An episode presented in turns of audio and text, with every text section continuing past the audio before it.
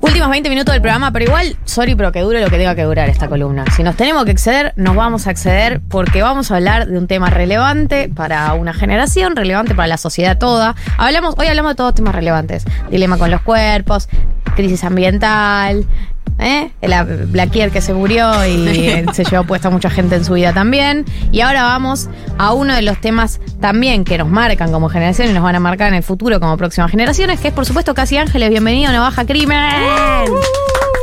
Hola, ¿qué tal? Buenas tardes. Navaja Crimen, temporada 2023. Temporada 2023. Yo iba a arrancar 2023. diciendo que vengo a hablar del tema más importante que se ha tocado en este programa hoy. Sí. Es verdad. Que? Casi Ángeles, temporada 3. Eh, vamos a hablar de Casi Ángeles, temporada 3. Esto es real, le digo a la gente para que se prepare. Sí. Eh, bueno, no, arrancamos porque yo te iba a decir primero, decime cuál es la temporada 3 porque no me queda tan claro, pero Lo van a supongo que entender. vos lo vas a tener más entender, claro que yo. Lo van a entender. Primero que nada, arranco, arranco así de una. Vos arrancá, eh, Navaja Crimen tiene su cuadernito, como siempre, Sí. con muchas anotaciones. Y eh, ¿cuánto dura hoy? Las, la, ¿Cuántas No. carillas tenemos hoy? No, un montón, ¿eh? No. Seis páginas. Tenemos seis Hay un hojas. paper ahí. Seis hojas. No, Porque pero todo lo que hace Navaja Crimen es un paper. Me Es encanta. un potencial paper. Tranqui, voy a, voy, a ir, voy a tratar de empezar rápido para poder detenerme en lo importante. Mira, no hay ningún programa después de nosotros. Así Bueno. que vos tenés eso en cuenta. Mira, yo puedo hablar 7 horas de la tercera sí. temporada de Casi Ángeles. Sé que sí. Tranquilamente. Eh, esta columna se llama Superioridad Ética, Estética y Moral de la tercera temporada de Casi Ángeles. Claro que sí, claro que sí. Es un paper. Es un paper. Es un paper, eh, es una columna que muchos le dirán subjetiva porque se erige sobre una verdad, sobre un hecho, sobre un hecho científico, que es Casi Ángeles es la mejor telenovela de todos los tiempos. Yo no vine a discutir eso hoy. si ustedes no están de acuerdo con eso, los respeto. Hasta ahí, porque están yendo en contra de la ciencia. Agárrense. Lo que sí yo vengo a proponer hoy, eh, sobre esta verdad, que es Casi Ángeles es la mejor temporada de todos los tiempos, mi premisa es, la tercera temporada es la mejor temporada. Ergo, la tercera temporada es la mejor temporada de todas las De todas las telenovelas de, todo el de todos los tiempos, pero sin lugar a dudas. pero sin lugar a dudas. Es mi lugar de feliz, es mi lugar de confort. Vuelvo a ella al menos un año para evitar eh, la locura. Una vez al año. Una vez al año. Vuelvo a ella una vez al año. Hay una temporada específica donde la ves. Eh, no, me agarra distinto. Pero siempre veo específicamente una serie de videos de YouTube que ya voy a recomendar y voy a explicar, que lo hemos hablado varias veces con Galia. El otro día me lo crucé a Navaja en un bar y hablamos de que los dos vemos el mismo compilado de Casi Ángeles. Los quiero Nivel de mucho. drogadictos. Totalmente. Bueno, para. Voy a argumentar que la tercera temporada es la mejor temporada. Voy a analizar tres aspectos de este fenómeno social llamado la tercera temporada de Casi Ángeles. Voy a analizar relevancia histórica, primero, contexto y desarrollo. Bien. Bien. Empezamos por relevancia histórica. ¿Por qué? Porque entendemos relevancia histórica como aquello que podemos tocar en el presente. Bien. ¿Ok? Yes. Entonces, arranca conmigo yendo el 5 de marzo al estadio José Amalfitani a ver a Lali en campo, porque me invitó mi hermana. Porque a mí no me importan las marcas. No como otras. A mí no me importan los palcos. Yo estaba con la gente, donde pertenezco. Muy bien. Lo que hubo en Lali en Bell, Lali en Bell es sh- show increíble, ya todos lo conocemos, el, bueno, más o menos se supo, pero lo que había eran aires consagratorios para mí. Yo sentía aires consagratorios, si bien Lali obviamente ya estaba consagrada, eh, no hay que ni decirlo, sí hubo una sensación de aire consagratorio como una suerte de paso adelante, como una suerte de logro nuevo que nunca habíamos visto. Y esto se, se- se- se evidencia en varios silencios que, que el artista ejecutó Sí. de forma magistral, donde reconoció eso, reconoció que hubo, fenómeno perdón, que nos hace te daño. pido mil disculpas. Eh, el público se regocija eh, contemplando la evolución de un camino mutuo recorrido y ella hace silencio y lo entendemos y vemos como el clímax de una película. Totalmente, Vemos como el totalmente. Ay, de una Dios, eso pasó. Me, me excita toda la escena. Poco Sí. tiempo después, a los días, a las semanas, llegan los Oscars. Hay una película argentina nominada, no quiero traer World Flashbacks. Eh, y también se siente, a ver, una película con Darín, que no es novedad eso, porque Darín es un capo, es un actorazo, elige buenas películas, usualmente está nominado al Oscar.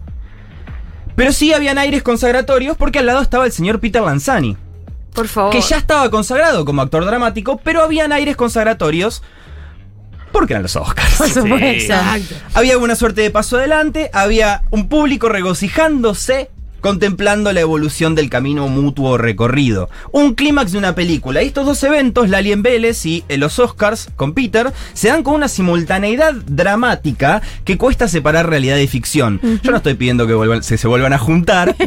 Pero, Pero viste- quizás sí. Pero viste Pero- los videos. Si que quieren estuvo- dejar de lado sus deseos, Sí. sus vidas y Sí. hacernos felices a los fans, no hay ningún problema.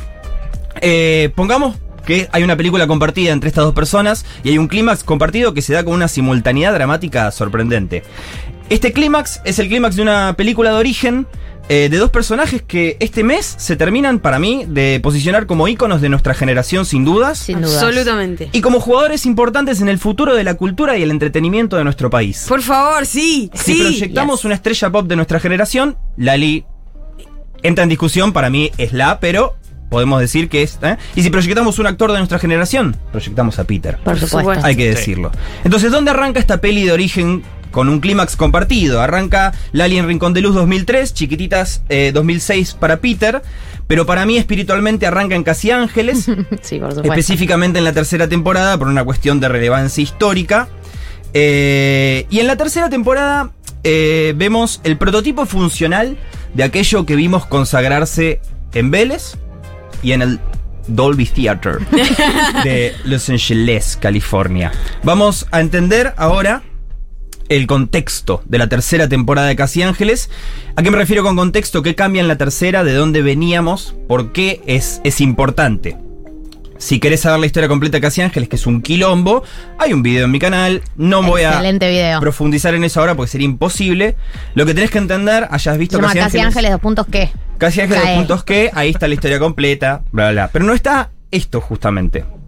Eh, tenés que entender de Casi Ángeles nada más que hay tres, con- tres, tres constantes siempre. Una locación, un grupo de jóvenes y un misterio.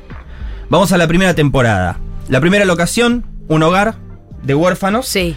Es un taller clandestino donde los explotan fuerte. Trabajo infantil, quilombo. Los mandan a robar. Lo mandan a robar, quilombo. El grupo de jóvenes son los huérfanos explotados, obviamente. Y el misterio es una isla supuestamente misteriosa que en realidad es un plano astral, espiritual, donde convergen el pasado, el presente y el futuro. Nada de eso es relevante para este análisis, ni para la vida, pero eh, lo relevante para este análisis es que el misterio está básicamente sostenido por los protagonistas adultos, Nico y Cielo, Nicolás Vaz- Nico Vázquez y Emilia Tías. Pasamos a la temporada 2. La locación sigue siendo el hogar, pero el hogar ya no tiene trabajo infantil, sin explotación, es un hogar. Lo expropiaron. Lo expropia, expropiese. Derechos laborales. Nicolás Bauer dijo, expropiese, vamos a bailar, vamos a hacer un hogar piola. Vamos a expropiar esto bailando. Vamos a claro. Haremos una intervención creativa y expropiaremos esto bailando. El grupo de, de- de jóvenes de la segunda temporada son estos mismos jóvenes, pero ya eh, no siendo explotados y siendo escolarizados. Asisten a un colegio normal. Colegio. Eh, y ahora llegamos a el misterio de la segunda temporada. Un misterio que empieza a involucrar más a los jóvenes, que se aleja tanto de estar sostenido por los personajes adultos y que involucra a los jóvenes. Al principio de la segunda temporada, los eh, retoños encuentran un libro mágico que tiene siete candados, eh, que se llama el libro de los guardianes. A medida que pasa la temporada van resolviendo conflictos personales, obteniendo una llave. eh, para abrir el libro y al final de la temporada nos enteramos que, son casi ángeles, héroes destinados a salvar el mundo. ¡Fua! La revolución de Cris Morena. La total. revolución. Así se llama igual la cuarta temporada. Ten El cuidado. No, no, no Oh. estoy. No confundas No temporales. Perdón, Una cosa es una cosa y otra cosa es otra. Eh, el misterio alcanza a los nenes, digamos a los, jo- a los nenes, no, a los Ah, son jóvenes. ya adolescentes calurientos. Pelo por todos lados. Hormonales. Eh, abren el libro al final de la segunda temporada y desaparecen. Así llegamos a la tercera temporada Bien. Y para eso tenemos que entender el último aspecto a analizar que es el desarrollo. Ahora sí, ¿por qué está tan buena? la locación en la tercera temporada no solo cambia espacialmente en un punto, cambia temporalmente. Vos decís, ¿qué? Resulta que el libro, Ah, ¿cuándo se van al futuro? claro, los hace pasado. viajar en el tiempo. No, Al 22 futuro. años al futuro. Ah, sí, que está Emilia Tías, la hija de Emilia Tías, pero que es Emilia Tías con rastas. Sí. Exactamente, Emilia Tías hace su propia hija, que es ella con rastas. Lógico. Y, y cuando aparece la madre en algún video así, es ella con una peluca. Obvio. Ella Pero- era Jope, ¿no? No, No, no. Jope ¿Cómo era? Jimena Barón. Era Jimena Barón. Es. Eh, ¿Qué hermana? Es la hermana, claro. Claro. Spoiler alert. Ok, ok. La hermana de Paz. Ah, paz, paz. Paz bien. es Emilia Tías. La, es la. Cielo, la, cielo es. Cielo es Emilia Tías. Gran. Paz es la hija de Cielo, que es Emilia Tías. Un, ¿Ok? un árbol Con genealógico en el Radial, Sí, sí. encima. Sí, sí, sí. Eh, bueno, resulta que abrieron el libro, viajaron 22 años al futuro. ¿Qué carajo? La tercera temporada de Casi Ángeles está ambientada en un futuro distópico donde el planeta atraviesa una crisis ambiental. No, me la Hablando de jodas. Inti Bonomo. Año 2009, Greta Thunberg se estaba logueando en Mundo Gaturro y Casi Ángeles estaba cantando la posta, enojados, como debe ser. Eh, el futuro este ambientado no era Minority Report, no era Blade Runner, pero estuvo bastante bien logrado. o sea, se la bancaron todos los días, 140 episodios, se- me la creo, lo banco, y el hogar ahora se llama Mandalay. ¿Qué es el Mandalay? Épico. Es un colegio pupilo del futuro con un sistema Waldorf, Waldorf, entendiendo el sistema Waldorf como un sistema basado en coreografías, relaciones tóxicas y una infraestructura diseñada para erotizar a sus alumnos. La puta madre. Ya, o sea, si, ya no la- Compré. si ya no entras a ver tercera temporada de Casi Ángeles. Eh, el ejemplo de esta infraestructura es el baño que separa el dormitorio de hombres y mujeres, que es un baño unisex. Eh, que si vos apretás un botón, se convierte en un boliche. ¿Qué? Bajan las luces. ¿Cómo? Y empieza a sonar música suave, súper erótica. No, tipo, no, no, no, es- eh, I never dreamed that I knew somebody like you. Empieza a sonar eso, luces bajas. Ellos siempre se encontraban en ese baño. Y tenían un montón O sea, de enredos querías- porque. Querías prender el extractor porque ibas a cagar y de repente le errabas al botón. Literal era hay tipo- una escena donde le erran al botón Ah, y empieza bueno. a sonar. eh, no me Adele. acu- a- empieza a sonar Adele. Someone Like You, claro. Someone Like You. No, con no es Someone Like You, es otra no, que está es- cantando yo él. estoy Él hablando es de una más, más sexual. Isaac. eh, Eh, 80. no, no, sí, no, más no, Aspen es la canción que Claro. está cantando Navaja, Vos ¿no? deberías saber. Sí. No me sale el título, hay un cover de Him. Ah, bueno. Es falopia, ¿qué es esto, Si no me dan una frase no puedo googlear, chicos. Chris Isaac. Pone Someone Like You, erótico. No, no es Erotismo. Someone Like You. No, no, boluda. ¿Qué estás con Someone Like You? Canciones No, no, eróticas. este tipo de música. Bueno, sí. Ahí va. Algo más sexy.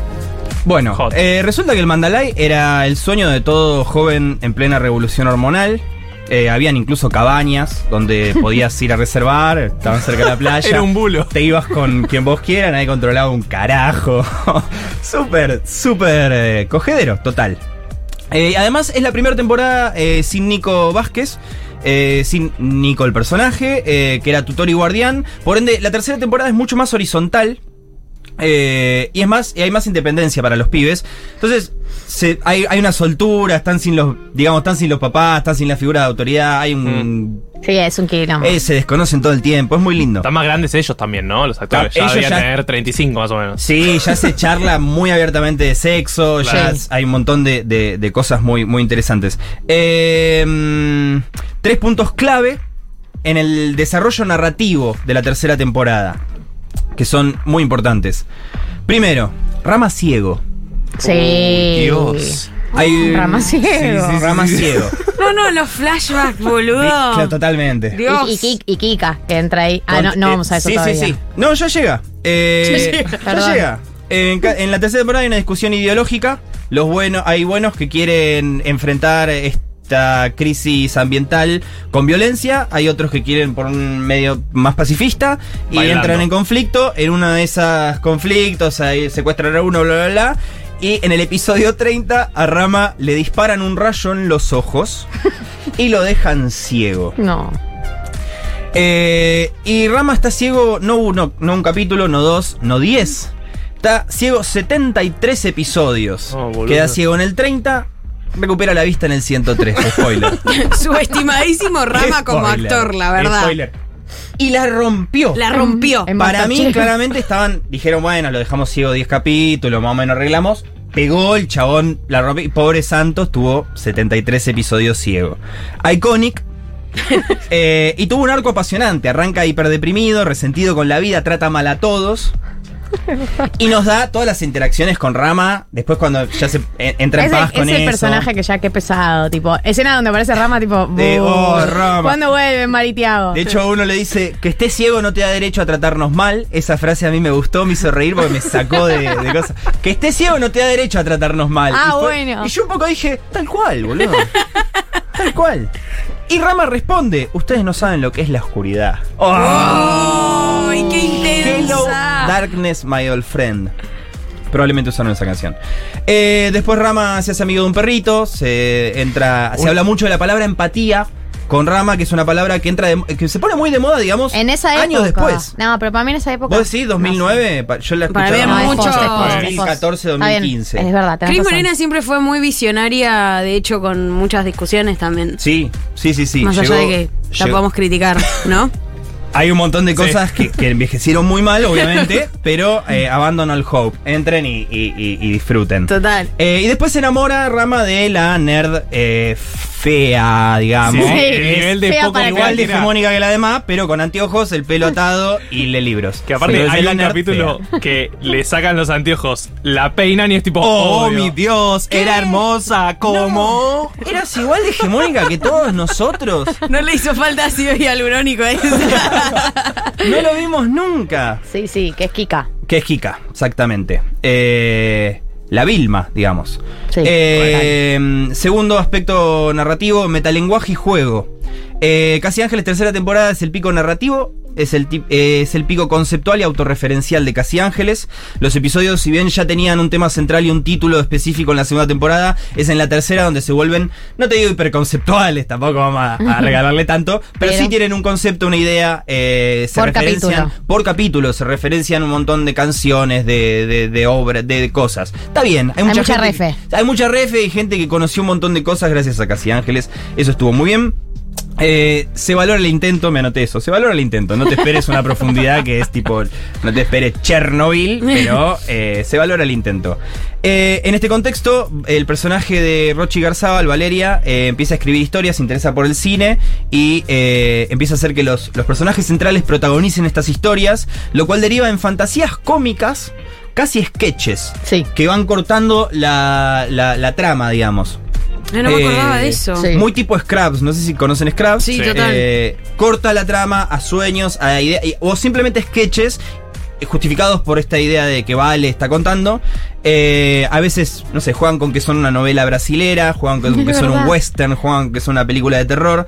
Eh, incluso en un momento hacen una parodia de su propia historia viajando al futuro, lo cual es muy postmoderno, muy adelantado. Eh, pero es la temporada menos seria, más lúdica y donde hay más juego actoral. Esto va a ser importante en la conclusión que ya llega. Eh, me No estoy pasando muchísimo. 15.59 son. Pero. Uy, ya, ya- Vos. tres minutos. Vos metele tranquilo. El último aspecto importante para mí de la tercera temporada es eh, lo central. Para mí lo más importante, lo que a mí más me gusta, a lo que vuelvo porque me, me parece divertidísimo realmente, que es el triángulo amoroso entre Mar, Tiago y Luna. Total. Luna es Paula Reca, Odiada. eh, odiada, No me acuerdo. para mí. Reivindicada la distancia. Sí. Reivindicadísima la distancia. Profundice, por favor. Eh, y me tengo anotados acá. Vamos, eh, hay dos partes en este triángulo amoroso. Eh, la- vamos a la primera parte y la voy a contar muy rapidito. Dale. Eh, los chicos viajan al futuro. Eh, Mar y Tiago viajan enamorados y planeando casarse. 17 años tienen. En el futuro, Tiago conoce a Luna. No voy a andar de que Luna viene de tal año. Total. Bueno, hay un montón de cosas. La pueden ver en el video de YouTube. Eh, conoce Tiago a Luna. Y es medio que se engancha, le gusta, empiezan a chichonear, empiezan a histeriquear, él se hace el que no, pero es re obvio que sí. Y Mar entra en un estado que para mí es súper eh, de, de gracia total, que es Mar celosa. Para mí Sí, Mar celosa es es, la Mar más divertida. Es muy graciosa. Sin lugar a dudas. La Mar perdedora, digamos, la Mar celosa perdedora es... ¡ah! Pico de comedia eh, sí. mundial. Lali en su pico de comedia Sí, absoluta. Pico de comedia total. Ahí, la, ahí Lali aparece para mí como actriz, total. Exactamente, exactamente. Para mí ahí Lali aparece como actriz total, estoy 100% de acuerdo. Y Tiago se muestra como alguien egoísta. Cada vez que, Tiago, que, que Lali le decía, che, maestro, te estás, estás en el baño, con las luces bajas. Sí, con la. Apretaste el botón. Claro, apretaste el botón, se está escuchando eh, un... Wicked Games es la Claro, canción, Wicked sí. Games. Ay, gracias. Me lo dijeron en el chat, no fui yo. Eh, se está escuchando Wicked Games, está, eh, está chichoneando. Y Tiago lo que le dice a Mar es: Vos sos una celosa. Sí, vos estás la- inventando cosas. La deslegitima. Sí. Vos sos una fantasiosa. Y vos decís: Che, Tiago, sos un forro. Sos el elegido. Es que él, ¿eh? él entra, él entra en un delirio de grandeza ahí para mí. Él entra súper oscura, súper oscura que se puede incluso justificar, es otro tema porque es súper largo, pero se puede justificar con que el chabón vivió toda su vida con una idea, con una cosa de que tenía que lograr tal cosa, entonces quiere desviarse del camino, que es lo bueno llevado, bueno, yo te la puedo trabajar a esa, pero ¿sabe qué? Te la doy Nene, vuelta. nene traumadito. Nene traumadito, exactamente. Una que te faltó de las castas, los Bedoya Agüero. Oh. eh, Total. Tiago. em, bueno, de repente de Mar lo, lo cita a Tiago, le dice, che, loco, da, esto ya no da más. Tiago termina admitiendo en una escena muy dramática que sí, me pasan cosas que no puedo controlar con Luna, dice, Mar se pone a llorar. Sí. Cortan. Entonces Tiago le empieza a insistir a Luna, porque Luna estaba de novia con Jaime. Eh, cuqueado total, le dice. Eh, Tiago le dice, che, tenés que dejar a Jaime, le empieza a insistir, deja tu novio, deja tu novio, ya, ay, no, deja tu novio. Pum, lo deja.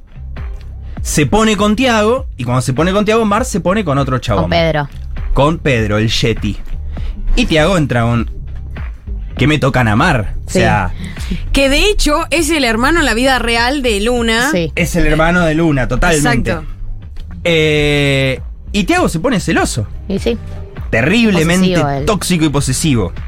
De repente, Mar y Tiago eh, eh, resuelven ser solo amigos. Se produce una secuencia muy graciosa que es el de- la del Pido. No sé si se lo. Es espectacular, éxtasis absoluto en la historia de Mar y Tiago, la etapa en la que intentan ser amigos. Es la etapa en la que Mar y Tiago intentan ser amigos del pido, pido, pido, que es que cuando uno de los dos se pasaba y estaba poniéndolo en una situación, pido, pido, pido, no, no, esto no, Me esto encanta, no, la me encanta.